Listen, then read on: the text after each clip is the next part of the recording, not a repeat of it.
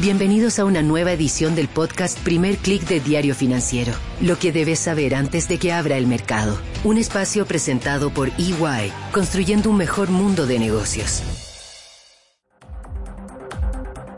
Muy buenos días, soy Marcela Vélez y desde Londres comento con ustedes lo que está pasando a esta hora en los mercados. Bienvenidos a Primer Click de Diario Financiero.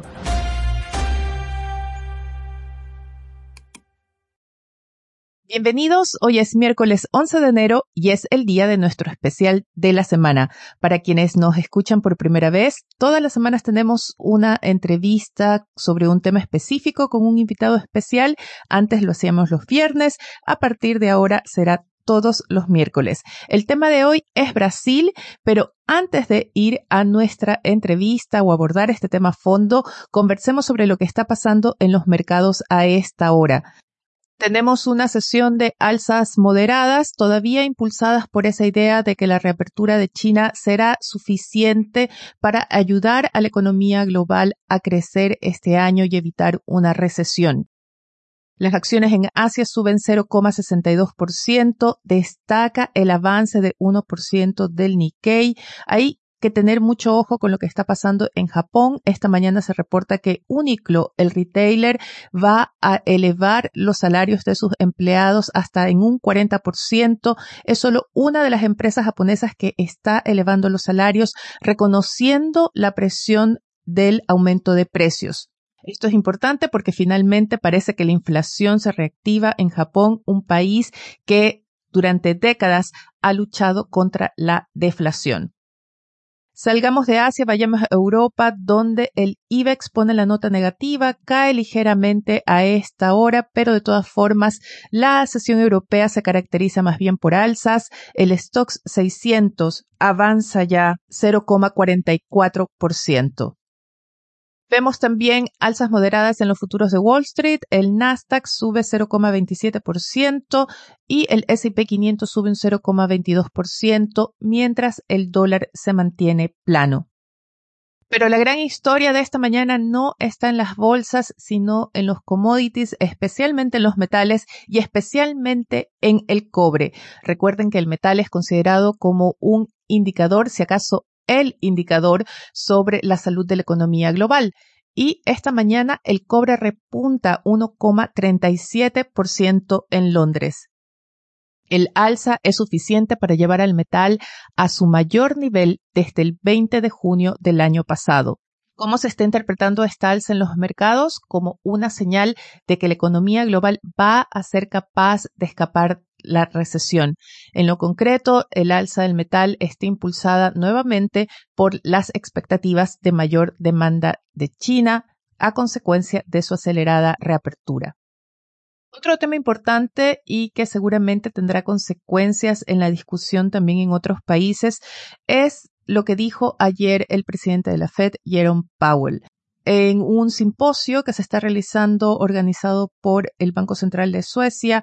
Powell dejó ayer bien en claro cuáles son los límites de la acción de la Reserva Federal. Aseguró que el Banco Central se va a concentrar en su mandato de mantener la estabilidad de precios. En el caso de la Fed tiene un doble mandato, controlar la inflación, pero además preocuparse por el mercado laboral y se opone a seguir asumiendo funciones. Powell dijo que la Fed no se convertirá en un diseñador de políticas públicas contra el cambio climático. Esto es muy importante porque no solo en Estados Unidos, también en Europa y en Latinoamérica ha habido en los últimos años creciente presión política para que los bancos centrales asuman más y más funciones, una de ellas la lucha contra el calentamiento global.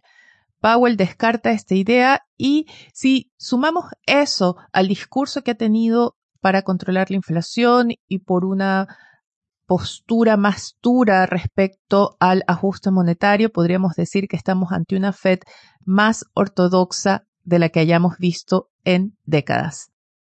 Otro anuncio que podría estarnos indicando el inicio de una nueva tendencia es el de Apple. Llegan reportes de que la empresa va a comenzar a utilizar pantallas de elaboración propia.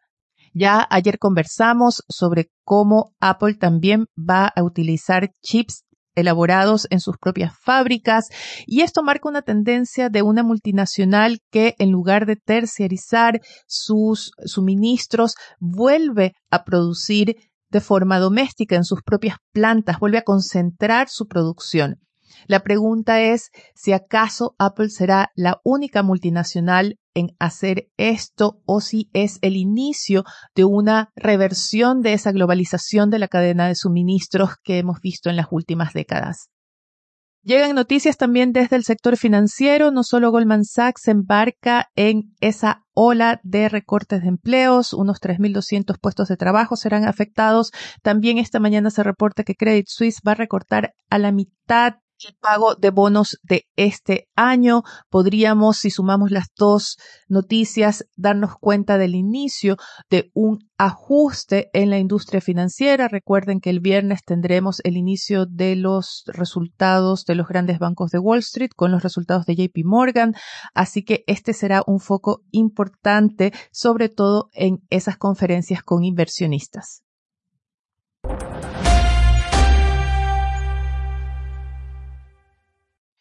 Los quiero invitar ahora a conversar sobre Brasil, nuestro foco especial de esta semana, tras esas protestas que sorprendieron al mundo el pasado 8 de enero, que trajeron malos recuerdos sobre lo ocurrido en Estados Unidos, manifestantes que se declaran leales a Bolsonaro y que reclaman un fraude electoral, intentaron tomarse las sedes de los tres poderes del Estado. Esto ha traído una serie de consecuencias políticas. Por ejemplo, el expresidente Jair Bolsonaro, que todavía está en Estados Unidos, enfrenta el posible congelamiento de sus activos. Se reporta que estaría planeando su regreso a Brasil, mientras el gobierno de Lula da Silva está poniendo el foco en las empresas que podrían haber financiado la insurrección y aparentemente el foco estaría en empresas agropecuarias, un sector cercano o donde Bolsonaro tiene más nombres leales a él ocurrido el 8 de enero ha aumentado la incertidumbre respecto al mercado brasileño, al desempeño económico de ese país y sobre todo a lo que será este nuevo gobierno de Lula da Silva. Sobre esto conversé con William Jackson, él es economista jefe para mercados emergentes de Capital Economics. Conversamos acá en Londres, donde Capital Economics tiene su sede, y la conversación fue en inglés. Pueden leer la conversación completa en de f.cl. Voy a poner el link en las notas de este podcast, pero quiero compartir con ustedes algunos extractos de esa conversación. La primera pregunta fue, ¿cómo ha cambiado para un analista extranjero, cómo ha cambiado la imagen de Brasil o más bien las expectativas en torno al desempeño de Brasil después de lo ocurrido el 8 de enero? So I think it's very Domingo afectará las perspectivas para Brasil, sobre todo en lo económico y financiero. Hay claramente enormes ramificaciones políticas en términos de lo que nos dicen sobre la polarización dentro de la sociedad brasileña y la insatisfacción en algunos sectores con la presidencia de Lula. Desde una perspectiva económica depende de varias cosas Primero, si los sucesos del domingo son un catalizador para nuevas protestas y actos de violencia. Si estos se vuelven recurrentes, podrían empezar a ejercer un impacto mucho mayor en la economía. Por ejemplo, un actor clave en el pasado han sido los camioneros. La huelga de 2018 provocó una caída muy grande de la producción industrial. También llevó a un aumento de los precios debido a la la escasez de bienes. Eventos como esos podrían empezar a ejercer una mayor presión económica. El otro factor es cómo Lula responde y si busca un compromiso con sus oponentes. Creo que el riesgo es que Lula perciba esto como una amenaza a su presidencia y uh, sienta que eso le obliga a redoblar su agenda para apuntalar su base de apoyo. Um, es algo que inquietaría a los inversionistas y nos haría uh, reconsiderar las perspectivas económicas, sobre todo porque, como hemos visto incluso antes de estos acontecimientos, Lula estaba mostrando tendencias más izquierdistas a las esperadas cuando fue elegido, mostrando tendencias uh, más izquierdistas a las esperadas cuando fue elegido.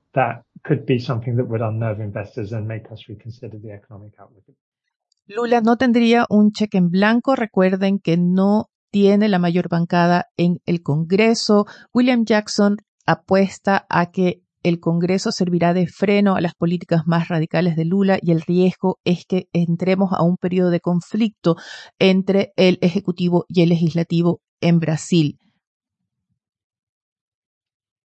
Le planteaba la posibilidad de que ese bloque de derecha bolsonarista pierda peso en el Congreso o pierde influencia en el Congreso después de lo ocurrido, después de la insurrección del 8 de enero y cómo esto ha dañado la imagen, si acaso aún más, de Jair Bolsonaro.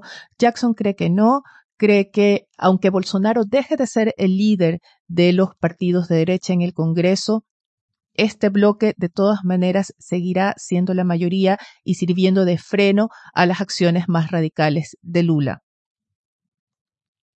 Otro punto importante respecto a cuál será la posición de este nuevo Lula da Silva, si acaso será de más radical, de más de izquierda, apostará por un mayor gasto fiscal, es el impacto que podría tener en la política monetaria.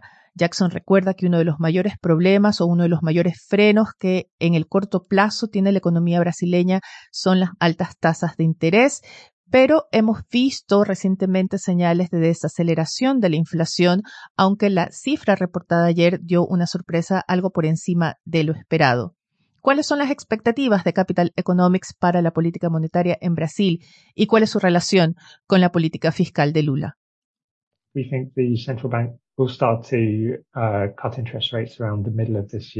Tiene margen para hacerlo porque fue muy rápido en actuar. La inflación ya ha bajado mucho, está por debajo del 6% uh, desde el 12% de hace un año. Uh, Pero está claro que el Banco Central va a moverse muy lentamente. Están muy preocupados por la inflación um, y quieren ver pruebas más uh, claras de que volverá al rango meta realmente se están tomando muy en serio la necesidad de establecer, afirmar su credibilidad y anclar las expectativas de inflación. El otro, el otro punto es que el Banco Central es reactivo a las preocupaciones fiscales. Cuanto mayor sea la preocupación por la situación fiscal que se está materializando de la mano de Lula, más altas serán las tasas probablemente. Así que seguimos viendo recortes, pero tal vez básicos. Suena a mucho si se compara con otros países, pero si se tiene en cuenta que el ciclo de alzas ha implicado un aumento de mil puntos básicos, el recorte es menor. El ciclo de alzas ha implicado un aumento de mil puntos básicos, el recorte es menor. Otro de los puntos que conversamos con el economista de Capital Economics es si acaso solamente el tema fiscal es lo que más preocupa a los inversionistas y su respuesta fue no, sino un tema crónico, un problema de falta de crecimiento que, mucho ojo, no es exclusivo de Brasil. So the fiscal side is one. I think the um, pero creo que la otra cosa que está pasando en este momento es lo que Lula va a hacer con algunas empresas estatales, en particular Petrobras. La montaña rusa que han tenido las acciones es un reflejo de la incertidumbre por una posible intervención en la empresa. Además, hay una preocupación que no se limita a las políticas específicas de Lula, que es la dificultad que tiene la economía brasileña para crecer. Si nos fijamos en lo que ha sucedido con el PIB desde 2014, apenas se ha expandido. Los problemas son bien conocidos, han sido diagnosticados muchas veces. Se relacionan con bajos niveles de inversión, baja productividad, un papel excesivamente grande del Estado en la economía, débiles fuerzas competitivas. Pero la agenda política de Lula no está uh, orientada a resolver ninguno de esos problemas. Hay algunas conversaciones sobre la simplificación del sistema tributario, lo que sería beneficioso, pero aparte de eso hay realmente muy poco en términos de reformas estructurales que ayudarían a impulsar el crecimiento en Brasil. Así que, a diferencia de los dos primeros mandatos de Lula, que se caracterizaron por un rápido crecimiento, este mandato se caracterizará probablemente por un PIB muy débil. Este mandato se caracterizará probablemente por un PIB muy débil. This term is likely to be characterized by very weak GDP growth. Como siempre, yo con una nota más negativa, le pregunté a Jackson si acaso no podríamos arriesgar ver una crisis económica en Brasil. Él lo descarta por ahora.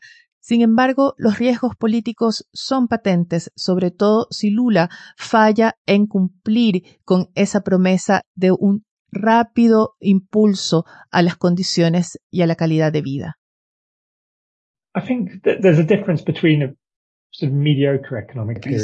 Sin duda veremos un crecimiento económico muy débil, un crecimiento tibio, un lento aumento del nivel de vida. La tasa de desempleo no caería como Lula espera y las esperanzas con las que Lula fue elegido son precisamente de elevar el nivel de vida.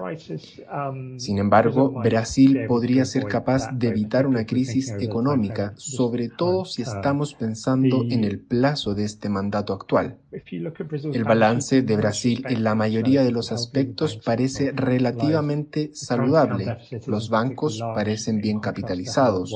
El déficit por cuenta corriente no es particularmente grande en contraste con lo que era en 2013-2014. Así que está en mejores condiciones para hacer frente al tipo de choques externos que a menudo causan crisis en los mercados emergentes. El problema en Brasil es de combustión lenta. A medida que aumenta el ratio de deuda, los inversionistas se preocupan más por la trayectoria de la deuda pública exigirán un tipo de interés más alto, las tasas de interés subirán en toda la economía y eso ralentizará el crecimiento. Así que en algún momento habrá que hacer algo al respecto, lo que podría requerir austeridad o políticas más disruptivas de represión financiera. Más disruptivas de represión financiera. Disruptive kind of policies. The economists call these financial repression policies. Les recuerdo que pueden leer la entrevista completa en df.cl. Espero que les haya sido útil.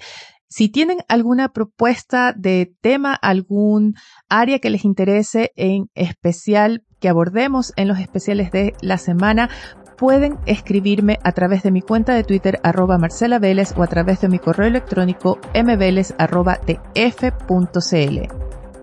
con esto me despido por ahora. Los invito a que sean actualizados de las noticias del día y más visitando nuestro sitio web de f.cl. Yo me despido por ahora. Les deseo que tengan un buen día. Nosotros nos reencontramos mañana. Esto fue el podcast Primer Click de Diario Financiero. Lo que debes saber antes de que abra el mercado. Un espacio presentado por EY, construyendo un mejor mundo de negocios.